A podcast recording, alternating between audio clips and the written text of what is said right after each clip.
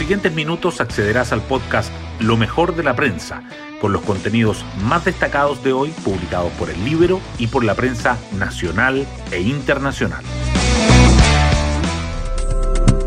Buenos días, soy Magdalena Olea y hoy viernes 11 de febrero les contamos que una sucesión de votaciones se vio ayer en la Convención Constitucional. Algunas de las comisiones temáticas ya están aprobando o rechazando iniciativas. No pasó el primer filtro, un poder legislativo bicameral, pero sí se aprobó una norma que elimina los quórums supramayoritarios y establece la mayoría simple como regla. La libertad de emprender, presentada por el Frente Amplio, tuvo el visto bueno y no así la propuesta por los gremios. Se aprobó el aborto libre y para bien de la libertad de expresión se rechazó la creación de un Consejo de Medios. Todo esto aporta de la primera votación en el Pleno de las normas constitucionales este martes 15 de febrero. Las portadas del día. La Convención Constitucional es el tema predominante.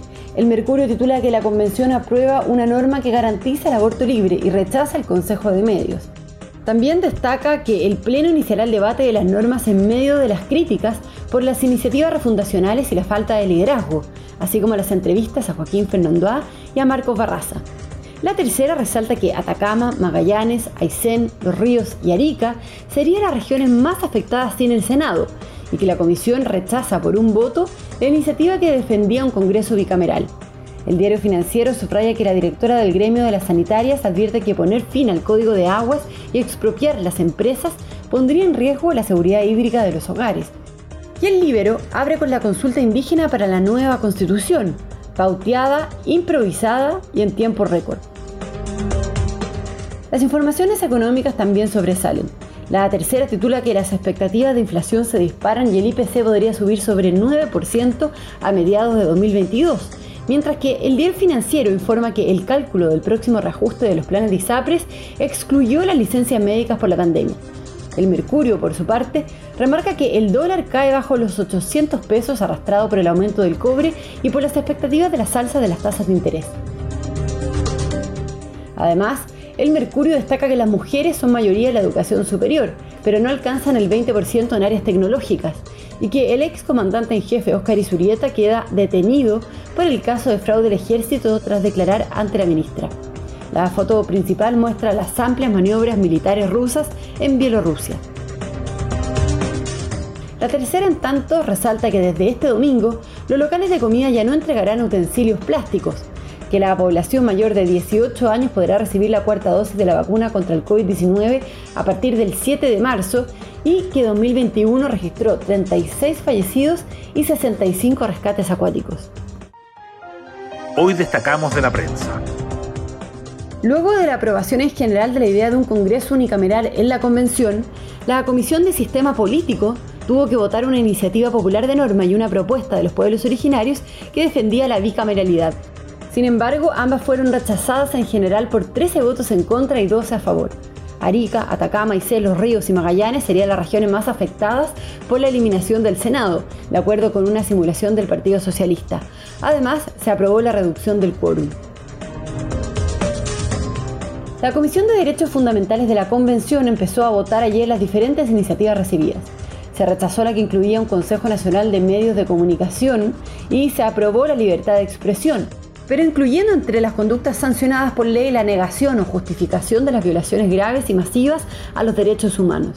Por otra parte, se aprobó el derecho a la identidad y el derecho al aborto, y que el Estado garantice los derechos sexuales y reproductivos.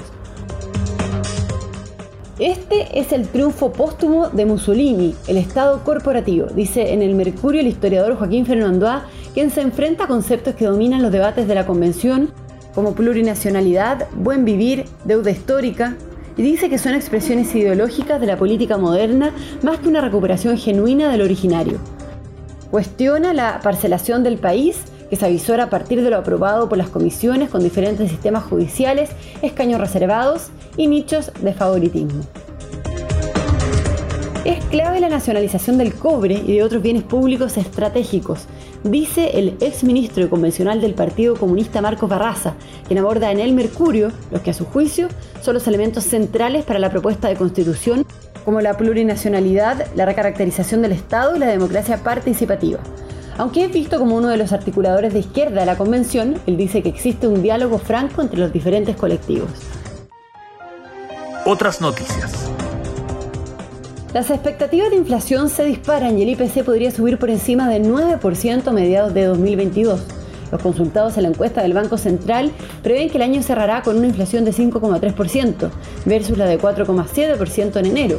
Algunos expertos prevén que entre junio y julio se llegará al pic con alzas que bordarían los dos dígitos. El ministro de Salud anuncia el calendario de vacunación con la cuarta dosis.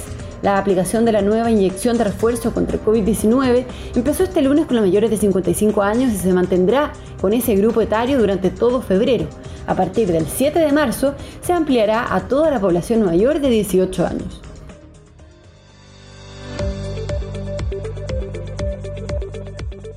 Y nos vamos con el postre del día. Chile sigue a la baja y cede dos puestos en el ranking de la FIFA.